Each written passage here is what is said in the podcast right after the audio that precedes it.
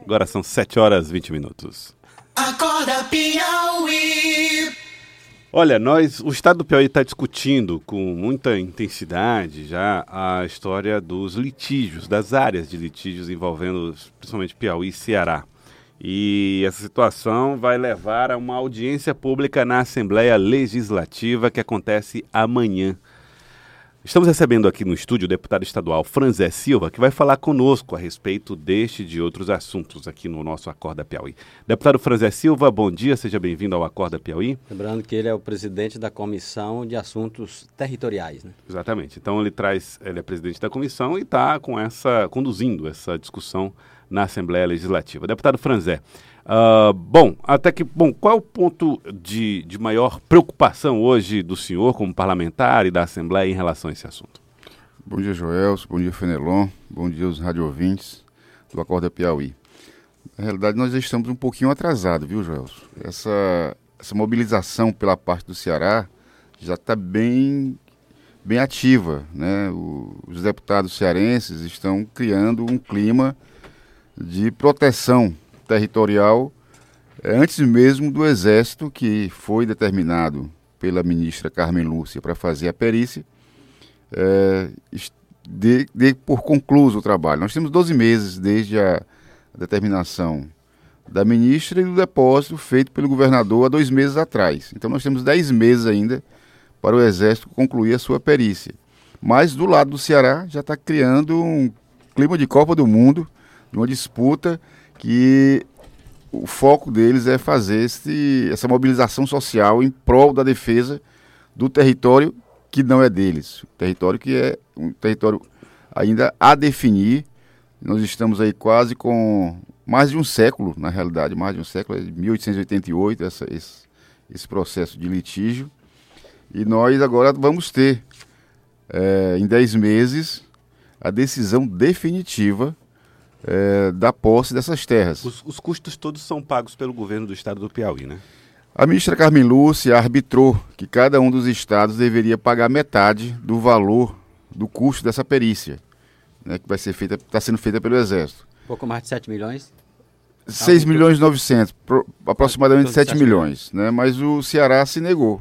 A Procuradoria é, Geral do Estado do Ceará disse que o litígio era uma iniciativa do Piauí e que o Ceará não tinha interesse de fazer o pagamento dessas custas. Então o governador Wellington Dias depositou integralmente esse valor para que o Exército executasse a perícia e nós estamos aguardando. O que nós estamos fazendo aqui pelo lado do Piauí, e isso é uma, um trabalho que está sendo organizado pela Comissão de Estudos Territoriais da Assembleia, é fazer com que nós aqui do Piauí passemos a nos interessar pelo assunto. Né? São mais de 3 mil quilômetros quadrados de terra muito rica e produtiva, que vai desde a exploração de, de eólica, são várias torres naquela região, Joelson. Uhum. É, produção de minérios, produção de hortifruti granjeiro, produ produção de flores, de turismo muito rico. Nós estamos falando de municípios como Ubajara, Tianguá, é, ali a região de, de São Benedito. É uma região muito rica, muito rica. São, são áreas que hoje produzem produzem muita riqueza. E o Ceará tem feito essa mobilização. Nós vamos realizar no dia 25, na próxima quarta-feira, às né? nove né? e meia, amanhã às nove e meia na Assembleia Legislativa, uma audiência pública Estamos convidando todos os prefeitos, todos os presidentes de câmaras. São mais de 10 municípios que têm é, região de interseção com o Ceará nessa área e que poderão é, vir a ter o ganho de, de, terras produtivas e ricas para os seus uhum. municípios. É, deputado Franzé, o Exército está fazendo uma perícia que é, é, é fundamentalmente técnica, em que essa audiência pública ou esse movimento feito pela Comissão de Estudos Territoriais da Assembleia, que o senhor preside, ela pode, em que essa comissão pode contribuir para ajudar, para contribuir, para, vamos dizer assim, influenciar na decisão do Exército, uma decisão que é técnica? É, na realidade, os cearenses estão fazendo isso, eles estão fazendo um, uma pressão social né, nesse processo que está sendo tecnicamente executado pelo Exército, porque eles estão criando um clima. É, nós, pelo lado do Piauí, é, vamos apresentar nessa audiência pública, Fenelon, os dados históricos, os dados cartográficos, os dados é, geográficos, os levantamentos que existem é, de estudiosos, para que a gente possa mostrar e contribuir, inclusive, com essa discussão. O senhor diria que o Piauí negligenciou um pouco no, nesse um século e pouco? É, o governador Wellington Dias entrou com duas ações. Né? Aqui dizer da importância dessas duas ações. Uma ação contra é, o estado da Bahia e Tocantins, numa, no litígio lá do Sul, que já foi definido, e uma ação e resolvido, aqui, inclusive, conforme o interesse do Piauí, conforme a tese que o Piauí defendia, é, é? Nós tínhamos uma tese ali, Fenelon, que na divisa com Tocantins, Tocantins tinha entrado na área do Piauí, numa área muito rica, que era a área de Cerrado. Produção de grãos. Muita produção de grãos. São várias fazendas que produzem e retiram nota fiscal lá pelo Tocantins. O governador Wellington Dias entrou através da Procuradoria com uma ação. Essa ação foi parar no Supremo, já foi definida a partir de uma perícia também do Exército. É, e nós ganhamos lá naquela região 14.255 hectares de terra muito rica. Essas terras, Joel, nós estamos agora esperando a carta definitiva do IBGE, que deve acontecer até o final desse ano, e em seguida nós iremos ap apresentar uma lei na Assembleia anexando esses mais de 14 mil hectares ao município de Barreiras. Esse, essas terras serão do Estado. O Estado deverá é, buscar uma forma de regularizar junto as pessoas que já exploram essas áreas, então, ou leilão, ou venda direta, ou cessão de uso, mas essas terras passam a pertencer ao estado do Piauí e, consequentemente, toda a produção de grãos que era retirado no estado de Tocantins e paga o ICMS lá, vão passar a ser recolhido aos, aos, cofres do governo do estado do Piauí. Como é que os senhores chegaram à conclusão de que essas terras do Ceará pertenceriam ao Piauí? Vamos fazer esse Primeiro vamos fazer um reparo, né? Terra do Ceará não, terra de litígio. Terra de litígio, isso. Porque assim, tem, é esse clima, Joel, que eles estão criando lá. É. Eles estão criando esse clima de como se o Piauí quisesse entrar em terras cearenses. Na realidade não é isso. Desde o Império que essas terras estavam a definir. Uhum. Os cearenses espertamente foram se apropriando e incorporando como se deles fossem. Então, essa decisão agora é, do Exército, através desse, desse trabalho de perícia, vai determinar definitivamente de quem é o proprietário. Nós temos certeza, pelas informações que estão no processo e pelo que temos conversado com diversos estudiosos, inclusive o professor Fenelon vai participar também da audiência, nós convidamos, porque ele tem uma tese de estudo dentro da Universidade Federal do Piauí e a gente está incorporando essa, eh, essa discussão na, na audiência pública. Então, por todos os dados que nós temos, é, municípios importantes, Tianguá, que é o que abastece o Piauí de hortifruti granjeiros, é o Ceará praticamente. E pelos estudos, Tianguá é um município do estado do Piauí. Bom, o, o, o senhor falou dos documentos, né, que são históricos. Quais são os principais documentos históricos que atestam, deputado Franzé, é, que essa terra é do Piauí e não do Ceará? Nós temos, inclusive, alguma, algumas teses que tão, estão dentro do, do, do, processo e que serão também apresentadas por algumas pessoas que foram convidadas para a audiência pública. As cartas históricas, né, que vão é, trazendo aí dados da região que existe a, a, divisão de águas, a hidrografia. Então, são vários documentos é, históricos que nós iremos apresentar durante a audiência pública e que mostram a importância de que a população precisa se, se apropriar dessas informações. É, o objetivo maior da, da, da audiência pública Joels. Primeiro é despertar em toda a coletividade piauiense o tema, porque ainda está um pouco morno, ninguém, alguém ouviu falar, mas não se apropriou. Então a gente quer colocar isso de forma bem clara, sem afrontar essa questão da, da, da do estudo que está sendo feito, mas com muita convicção, muita convicção de que o Piauí vai agora fazer a justiça, ou, ou vai ter a justiça determinada a partir da, da perícia e definitivamente acabar com essa, com essa questão do litígio. O senhor acha que acaba definitivo mesmo? Porque eh, na medida em que existe, vamos dizer assim, um esforço do, do Ceará em empurrar a própria população para dentro dessa área de litígio, vender uma ideia de que aquela, aquele, aquele território de litígio é do Ceará. E isso não pode ter desdobramentos mesmo após a decisão do Supremo Tribunal Federal, uma decisão que vai ser tomada à luz dessa perícia do Exército? É, nós temos discutido, é, Fenelon, dentro da Comissão de Estudos Territoriais, que nós não vamos é, criar cavalo de batalha em regiões que estejam sediadas as sedes dos municípios. Né? Por exemplo, é, Tianguá, a população concentrada ali no, na sede do município. Se houver, já estão fazendo plebiscito, inclusive, Joel, lá estão organizando plebiscito da população para não aceitarem ser, ser mudados de cearenses para piauienses. É, nós tivemos uma situação semelhante lá em Tocantins.